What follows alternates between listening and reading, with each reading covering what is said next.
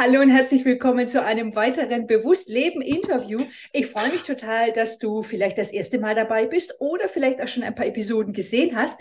Ich habe heute wieder eine sehr, sehr interessante Interviewgästin. Wir haben gerade eben schon ein bisschen geplaudert und sie tut etwas sehr, sehr Spannendes, womit ich mich gar nicht auskenne und ich brenne darauf, mehr davon zu erfahren und es mit der Welt zu teilen, äh, sie vorzustellen, ihre Erfahrungen das, was sie tut. Ich finde das wirklich mega spannend und ihr werdet im Verlauf des Interviews einiges dazu erfahren erfahren.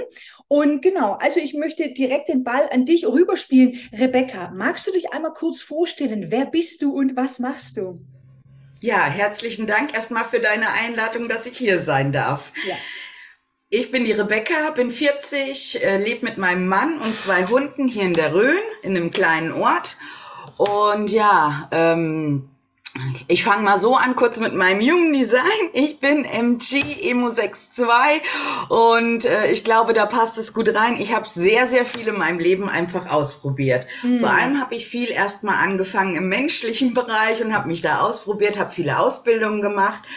Aber letztendlich meine Hunde haben mich immer mehr und mehr in den Bereich gedrängt, praktisch richtig, dass ich mich wirklich entscheide und sage, ja, ich möchte wirklich mit Tieren arbeiten. Und dann hat sich noch mal mehr kristallisiert, dass ich sage, ich möchte wirklich mit Hunden arbeiten. Mhm. Also ich habe auch äh, Anfragen schon gehabt bezüglich Katzen oder Pferde. Natürlich habe ich das nicht abgelehnt, so meine ich das jetzt nicht. Aber mein Hauptfokus hat sich einfach so kristallisiert, dass die Arbeit ja, sich ergeben hat, mit Hunden zu arbeiten.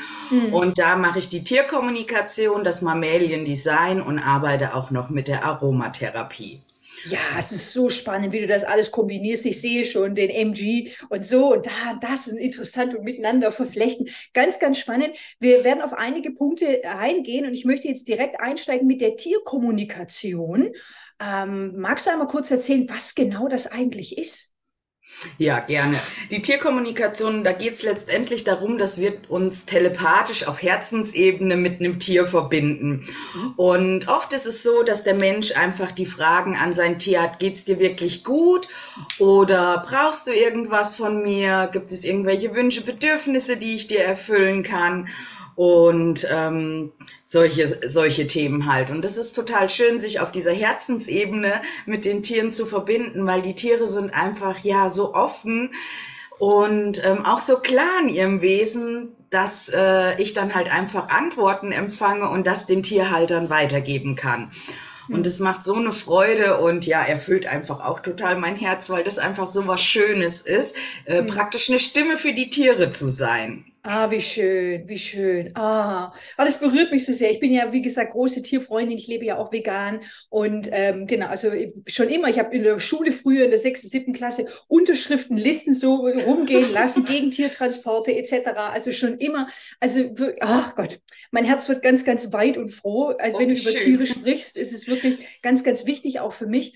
Und ähm, du hast gerade eben schon so ein bisschen erwähnt, was äh, dadurch möglich ist, eben die Bedürfnisse auch zu erfahren. Ähm, aber was ist dadurch möglich für Mensch und Tier? Vielleicht hast du da auch ein konkretes Beispiel aus deiner Praxis. Ja, das ist schon ein bisschen länger her, aber das hat mich so tief berührt, weil letztendlich können wir ja auch die Weisheit unserer Tiere nutzen. Und wenn wir denen Fragen stellen, ja, kommen dann Antworten. Ich meine, da geht's nicht um Ausnutzen oder sie sind ja auch nur dann bereit, das zu sagen, wenn, wenn sie offen dafür sind. Und das war so ein schöner Moment, da war ich selbst so tief berührt. Da hat eine Frau äh, ihren, ihren Hund was Bestimmtes gefragt. Ich möchte da jetzt nicht so öffentlich ins Detail gehen, aber sie hatte so eine spezielle, intime Frage und auf einmal, zack, war die Antwort da, wo der Hund ihr ganz klar aufgezeigt hat. Gegenfrage, willst du das wirklich? Und auf einmal mir hat, wo ich dachte, boah, wie krass, das war so präsent und das, das fand ich so schön, weil äh, ja, das Tier einfach schon längst weiß, dass das, was sie sich wünscht, gar kein wirklicher Wunsch von ihr ist. Mm. Und mhm. das war so schön, das hat mich so tief berührt, wo wir selbst auch kurz die Tränen in den Augen standen. Und das finde ich einfach auch so schön. Und letztendlich ist ja auch dadurch möglich, dass die Hund-Mensch-Beziehung nochmal äh, einen anderen Weg eingehen kann, ja. weil äh, wir das Tier dann auf dieser Ebene auch nochmal anders verstehen. Es ist auch nochmal eine schöne Ergänzung manchmal an das Mammalian Design, wenn daraus halt irgendwelche Themen entstehen, wo man weiß, aha, so und so ist jetzt mein Tier Und ich dann aber nochmal wissen will, wie kann ich dich denn da jetzt wirklich konkret unterstützen? Weil das ist irgendwas, wo ich schon ein Thema mit habe und will halt einfach gucken, dass wir gemeinsam unsere Beziehung, die sowieso schon wunderschön ist, aber noch tiefer und ja. besser zu gestalten. Ja, ist auch eine gute Kombi, das miteinander zu verknüpfen. Ja, auf jeden Fall. Ah, das ist so schön. Und direkt eine Steilvorlage für mich, für meine nächste Frage, weil ich jetzt eben übergehen möchte zu Mammalian Design. Also Mammalian heißt ja Säugetier. Mhm. Und äh, die meisten Zuschauerinnen, Zuhörerinnen werden wahrscheinlich Human Design kennen, also das menschliche Design. Das gibt es eben aber auch für Tiere. Ähm, das, ich habe das erst später erfahren. Ich so, oh mein Gott, was ist das? Magst du einmal kurz sagen, was das ist? Ja, das ist ja ganz spannend in mein Leben gekommen. Ich hatte vorhin dir ja schon mal gesagt, von Human Design wollte ich eigentlich nie was hören. Und es hat sich so über mehrere Jahre durch meine Freundin immer ins Leben gedrängt. Und ich habe gesagt, nein, nein, will ich nicht. Und dann irgendwie habe ich äh, von Mammalian Design gehört. Und weil mein Hauptfokus ja die Arbeit mit den Tieren ist, dachte ich, ja ah, warte mal, da muss ich jetzt doch immer reingucken, um was geht's denn da? Und letztendlich geht es ja darum, wie auch bei uns Menschen, dass wir uns besser kennenlernen, geht's dabei darum, dass wir unseren Hund, wie er wirklich, sein wahrer Kern wirklich gedacht ist, ohne irgendeinen Einfluss, nur er alleine, dass das Tier einfach, ja, sein Design wie es gedacht ist, leben darf und mhm. man auch drin sieht, was ist sein Design, weil nur dann, wenn es erfüllt ist, kann es einfach glücklich und gesund sein. So mhm. wie es mhm. bei uns ja letztendlich auch ist. Ja, ja, ich glaube, es ist einfach eine super wertvolle Ergänzung, gerade eben so diese, diese Beziehung zu vertiefen zwischen Hund und Mensch, den Hund noch besser zu verstehen. Ja. Und also ich glaube, da ist super viel möglich. Was ja. mich jetzt so interessieren würde, was ist eigentlich der Unterschied zwischen Human Design und Mammalian Design? Welche Unterschiede gibt es da? Naja, wir haben schon mal weniger Zentren. Es gibt mhm. fünf Zentren und nur 15 Tore. Ah, das okay. ist schon mal viel, viel kleiner äh, im, im Umfang. Mhm. Und was letztendlich auch so ist, ist es nochmal ganz spannend. Es gibt drei äh, besondere Tore, wo letztendlich nochmal eine andere Verbindung zu einem Menschen entsteht. Mhm. Das hat, ähm, die sind, einmal geht es darum, wo man so eine Freundschaftsbeziehung vielleicht hat oder einfach diese Beziehung des Alpha-Tieres, wo es dabei herum geht, dass das Tier super gerne lernt und einfach arbeitsbereit auch ist.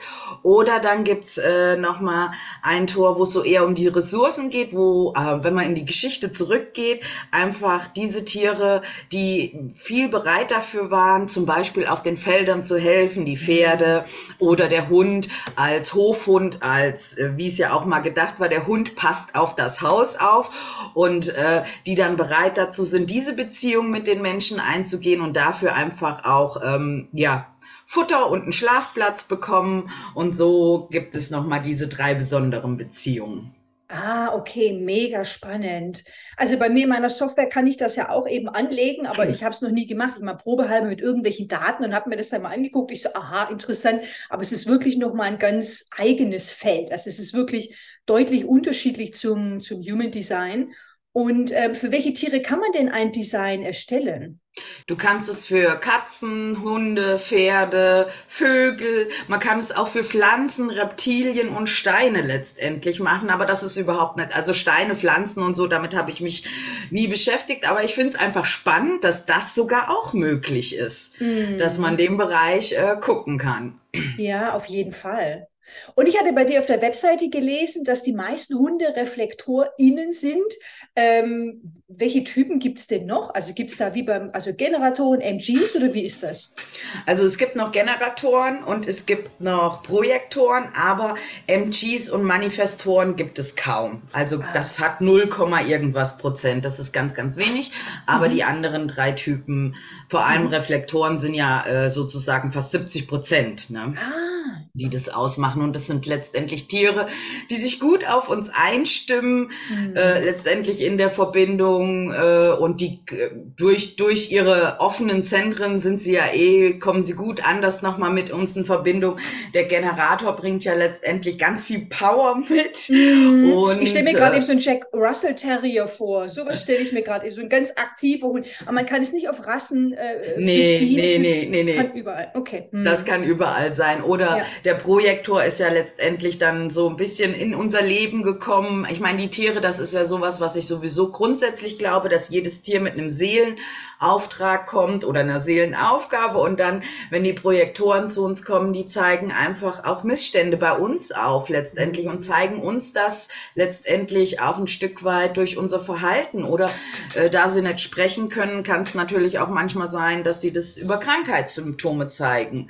Und äh, Tiere übernehmen ja öfters mal die Aufgabe von dem Menschen oder übernehmen Dinge auch von den Menschen, wo wir dann einfach gefragt sind und sagen können, okay, hier ist irgendwas, das hat jetzt wirklich vielleicht auch was mit mir zu tun.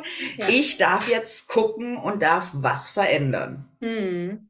Ja, sehr, sehr interessant, weil ich habe eine systemische Coaching-Ausbildung, das System. Und erst der Hund ist dann Teil des Systems und dann zu sehen, okay, verändert sich beim Hund irgendetwas und was hat das mit mir zu tun? Und wenn ich mich bewege, wie bewegt sich dann eben andere Systemelemente, jetzt technisch ausgedrückt, aber was passiert dann mit dem Hund und so? Mega spannend. Wo das ja, das ist sagst. natürlich auch total schön. In den Readings, die ich gebe, mache ich es auch dann immer so. Ich erkläre erst das reine Design von dem Hund ja. und dann nochmal die Verbindung Hund, Mensch. Was verändert sich beim Hund, wenn der Mensch dabei ist? Also mhm. der Hundehalter zum Beispiel oder dann der Pferdebesitzer, Katzenbesitzer, je nachdem.